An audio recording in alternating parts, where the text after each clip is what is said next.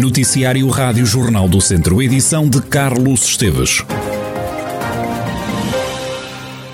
O presidente da Câmara de Tondela, José António Jesus, pediu ao governo que declare estado de calamidade para o Conselho na sequência do mau tempo registado no sábado que destruiu a maioria das plantações agrícolas.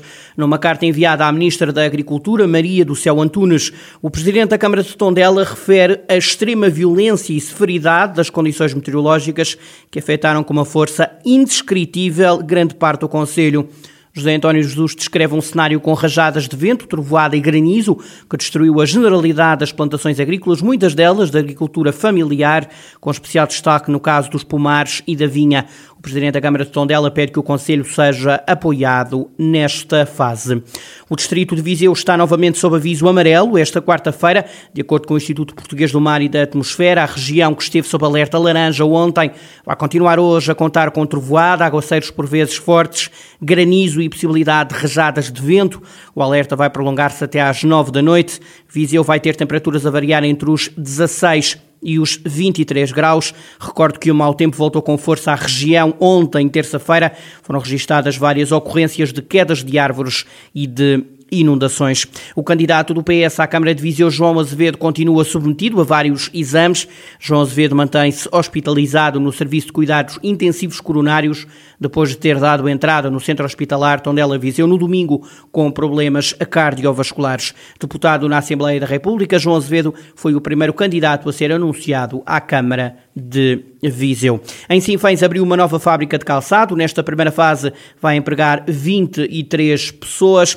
Armando Morisco, presidente da Câmara de Sinfãs, enumera algumas vantagens desta nova unidade. É mais uma unidade industrial que se instala em Sinfãs, ainda por cima numa altura em que bem precisamos dinamizar a economia dos nossos conselhos e do nosso país, considerando este período já de mais de ano e meio de pandemia e que tanto afetou a nossa economia. Portanto, uma unidade de produção industrial que vai empregar neste, neste início mais de duas dezenas já de funcionários, sobretudo funcionários do sexo feminino, que é muito importante efetivamente a mão de obra um, do sexo feminino ter empregabilidade, mão de obra essa qualificada, e portanto tem uma importância extraordinária para aquilo que é o desenvolvimento económico do nosso Conselho, a empregabilidade e naturalmente as condições de vida dos nossos residentes. Aumentando a empregabilidade, esta nova unidade vai promover o desenvolvimento do município, de acordo com o Presidente da Câmara, Armando Morisco.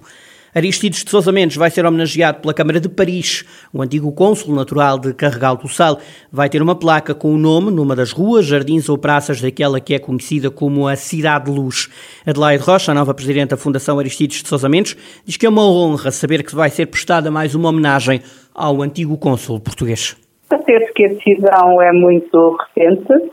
A Câmara de Paris é uma entidade autónoma que toma decisões deste tipo, certamente em relação a outras pessoas e instituições.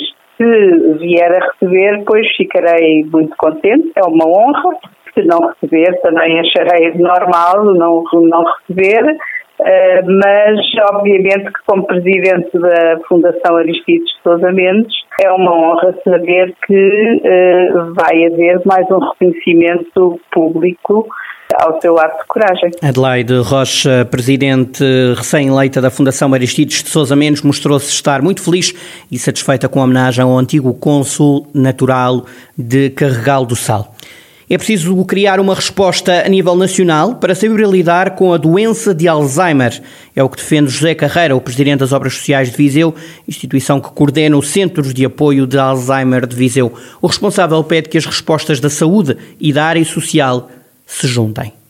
Não está, porque efetivamente houve avanços e tem havido um avanço positivo. Já temos o Estatuto do Cuidador Informal, positivo. Já temos uma estratégia nacional no âmbito da saúde para a demência, positivo. Só que essa estratégia tinha também previsto que fossem desenhados projetos regionais, que eu acho que faz sentido, porque cada região tem uma lógica de intervenção, mas que ninguém sabe ainda como é que esses planos regionais, como é que estão a ser desenvolvidos, quando é que vão ser implementados. E muito menos se sabe se esses planos regionais vão ser ou não interligados com estes projetos piloto, por exemplo, no âmbito do Estatuto de Cuidador Informal. Eu acho que continua a fazer falta e eu continuo a defender, como já defendia também quando estive como dirigente Alzheimer Portugal, que é urgente termos um plano nacional para a demência em Portugal, que possa aqui juntar o melhor da resposta da saúde, o melhor da resposta da área social e também do terceiro setor e das famílias, eu acho que vamos a, todas as soluções serão sempre mancas, nunca estarão completas. Até aos primeiros 15 dias de julho vai entrar em funcionamento uma sala Snowsland no Centro de Apoio de Alzheimer de Viseu.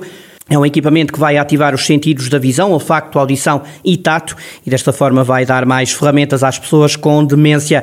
O Centro de Apoio de Alzheimer de Viseu está em atividade há sete anos. José Carreira realça que ao longo deste tempo a instituição cresceu e presta hoje apoio a várias ordens. Nós entendemos que de facto é um balanço positivo, ou seja, quando temos a noção de que partimos e que iniciamos eh, este projeto literalmente com uma secretária e um telefone, era o que nós tínhamos, e obviamente uma memória profissional. O nosso balanço é positivo do ponto de vista daquilo que nós conseguimos fazer, porque neste momento temos diversos, um, ehm, diversas respostas, portanto nós damos apoio psicossocial, damos apoio jurídico, temos grupos de, de suporte, que são os chamados grupos de ajuda mútua para cuidadores de pessoas com demência, que se reúnem periodicamente. Estamos também a desenvolver a nossa formação específica no âmbito de, para podermos fazer o quê? capacitar cuidadores informais de pessoas com demência para que tenham ferramentas para o seu autocuidado e para poderem cuidar melhor dos seus entes queridos, mas também podemos também formar e capacitar cuidadores formais. José Carreira, o Presidente das Obras Sociais de Viseu, que coordena o Centro de Apoio de Alzheimer de Viseu. Os bares e restaurantes de Viseu estão a adaptar-se às novas regras do desconfinamento. Há quem sinta que a partir de agora vai haver uma melhoria nas receitas e até há quem tenha aberto novos negócios na pandemia.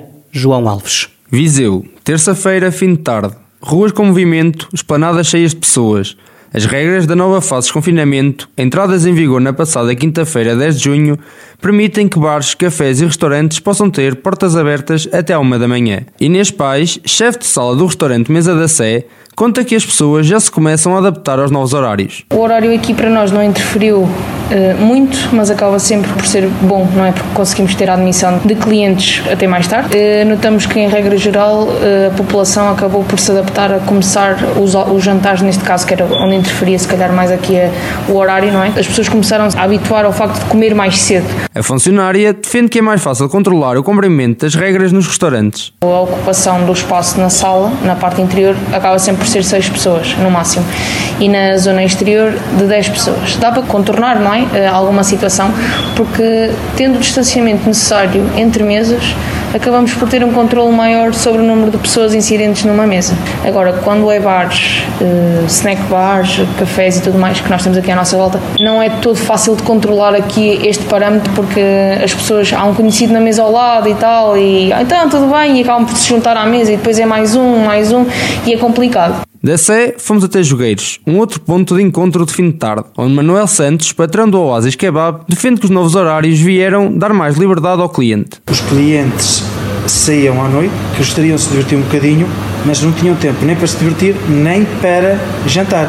Tinham que fazer uma das duas opções. Com o alargamento do horário, as pessoas já podem vir jantar e depois já podem ir a um bar. Esta é uma zona também muito frequentada por jovens à noite. Vitor Martins tem dois bares e uma tasquinha de portas abertas. E mesmo em tempo de pandemia não ficou parado, continuando a ver o copo meio cheio. Eu abri os negócios e é sempre a pensar em trabalhar. Abri novos durante a pandemia e tem que fazer por isso. Não se pode parar. Não sou muito de receber apoios nem discutir apoios do Estado. Acho que Estado ajudou no que pôde e nós temos que fazer a nossa parte, que é, claro, se fomos lesados durante um ano e pouco, mas temos de trabalhar para tentar criar emprego e gerar a economia. Eu tenho esperança, sim. E é com esta esperança, em dias melhores, que estas pessoas continuam a levantar-se todas as manhãs com vontade de fazer algo mais. Pois, como se costuma dizer, depois da tempestade vem a bonança.